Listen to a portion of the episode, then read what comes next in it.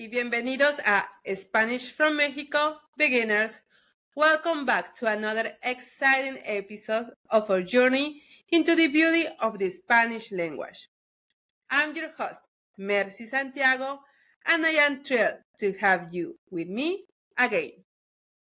Today, we are taking a trip to Mexico, a country packed with history, culture, and mouth-watering tacos. But before we jump into all the wonders Mexico has to offer, let's talk about something practical exchanging money. In this episode, we are going to check out the different ways you can swap your cash for pesos in Mexico. Because not everywhere take plastic. From all the school banks to lively exchange spot and the trusty ATMs, will weigh up the pros and cons of each method so you can make savvy decisions during your travels. So, whether you are dreaming of a chill beach getaway, an Indiana Jones styles adventure exploring ancient ruins, or just keen to soak up the lively vibes of Mexican cities, join us as we navigate the wild world of money swapping in Mexico. Get ready to learn and discover all you need to know for the ultimate Mexico experience with two scenarios. Scenario número uno. En el aeropuerto. At the airport. Picture yourself arriving in Mexico, stepping into the vibrant atmosphere of the airport. You've just landed and you need to exchange your currency for Mexican pesos to kickstart your adventure. As you make your way through the terminal, you spot a currency exchange booth. Hola, buenos días. Acabo de llegar a México y necesito cambiar algunos euros a pesos mexicanos. Hello, good morning. I just arrived in Mexico and I need to exchange some euros for Mexican pesos. ¿Puedes ayudarme con eso? Can you help me with that? Hola, bienvenido a México. Claro que sí. Estoy aquí para ayudarte. Hello, welcome to Mexico. Of course, I'm here to help you. ¿Cuántos euros deseas cambiar? How many euros would you like to exchange? Necesito cambiar 200 euros. I need to exchange 200 euros. Déjame verificar el tipo de cambio actual para euros a pesos mexicanos.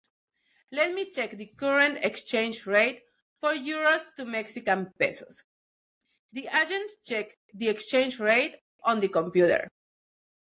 El tipo de cambio hoy es de 18.50 pesos por euro. The exchange rate is 18.5 pesos per euro today. ¿Y hay alguna tarifa adicional que deba tener en cuenta? And is there any additional fee I should be aware of? Sí, tenemos una pequeña tarifa de cambio del 5%. Yes, we have a small exchange fee of 5%. Así que por 200 euros obtendrías 3.515 pesos mexicanos después de deducir la tarifa. So, for 200 euros, you will get 3,515 Mexican pesos after deducting the fee. Entiendo, eso suena bien para mí. Aquí tienes mis euros. I understand. That sounds good to me. Here are my euros. Perfecto. Gracias. Perfect. Thank you. The agent counts the euros and hands over the Mexican pesos. Aquí tienes tus 3.515 pesos mexicanos. Que disfrutes tu estadía en México. Here are your 3,515 Mexican pesos. Enjoy your stay in Mexico. Muchas gracias por tu ayuda. Thank you very much for your help. Exchanging your money at the airport may not be your best option because the fees are higher compared to banks or currency exchange offices.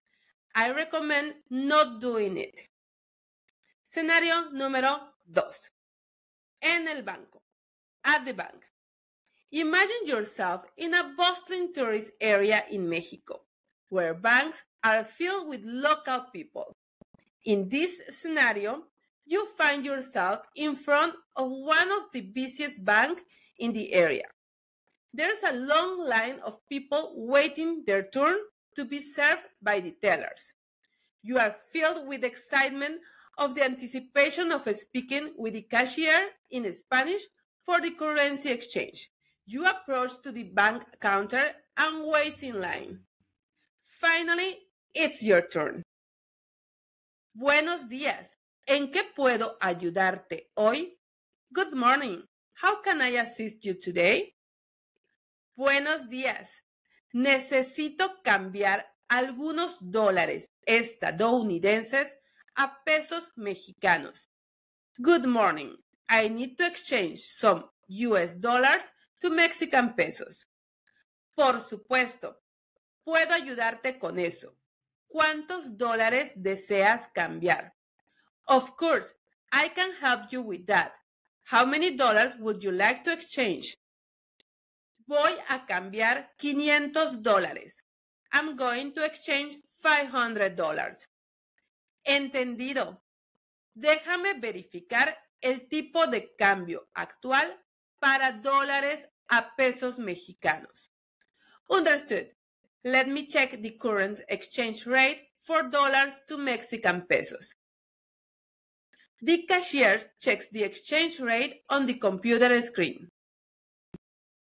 El tipo de cambio hoy es de 17 pesos por dólar. The exchange rate is 17 pesos per dollar today. ¿Hay alguna tarifa adicional que deba tener en cuenta? Are there any additional fees I should be aware of? Sí, tenemos una tarifa de cambio del 3% para transacciones en efectivo. Yes, we have a 3% exchange fee for cash transactions.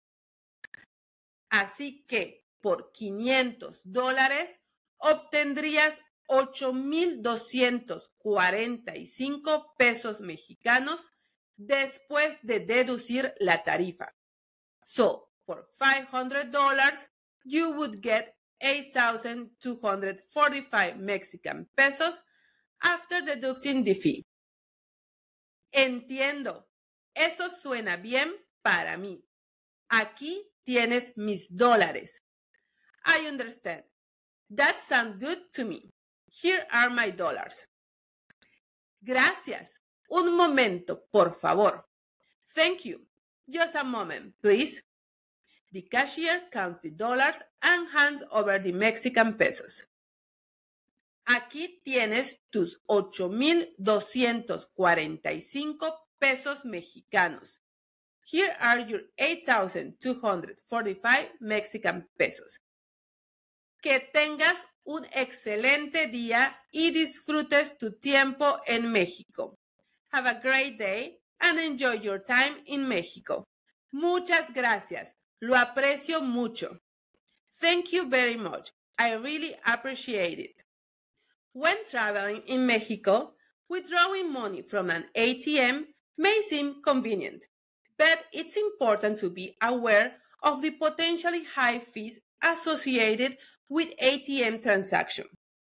While ATMs are generally safe and widely available, the fees imposed by both your home bank and the ATM operator in Mexico can add up quickly, making it a less than ideal option for obtaining local currency.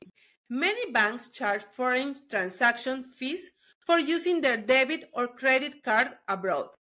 These fees can range from a flat rate per transaction to a percentage of the total amount withdrawn. Additionally, your home bank may also impose an additional fee for using an out of network ATM, further increasing the cost of withdrawing money in Mexico. The process for currency exchange at the Casa de Cambio in the city is the same as at the airport, but the exchange rate is lower.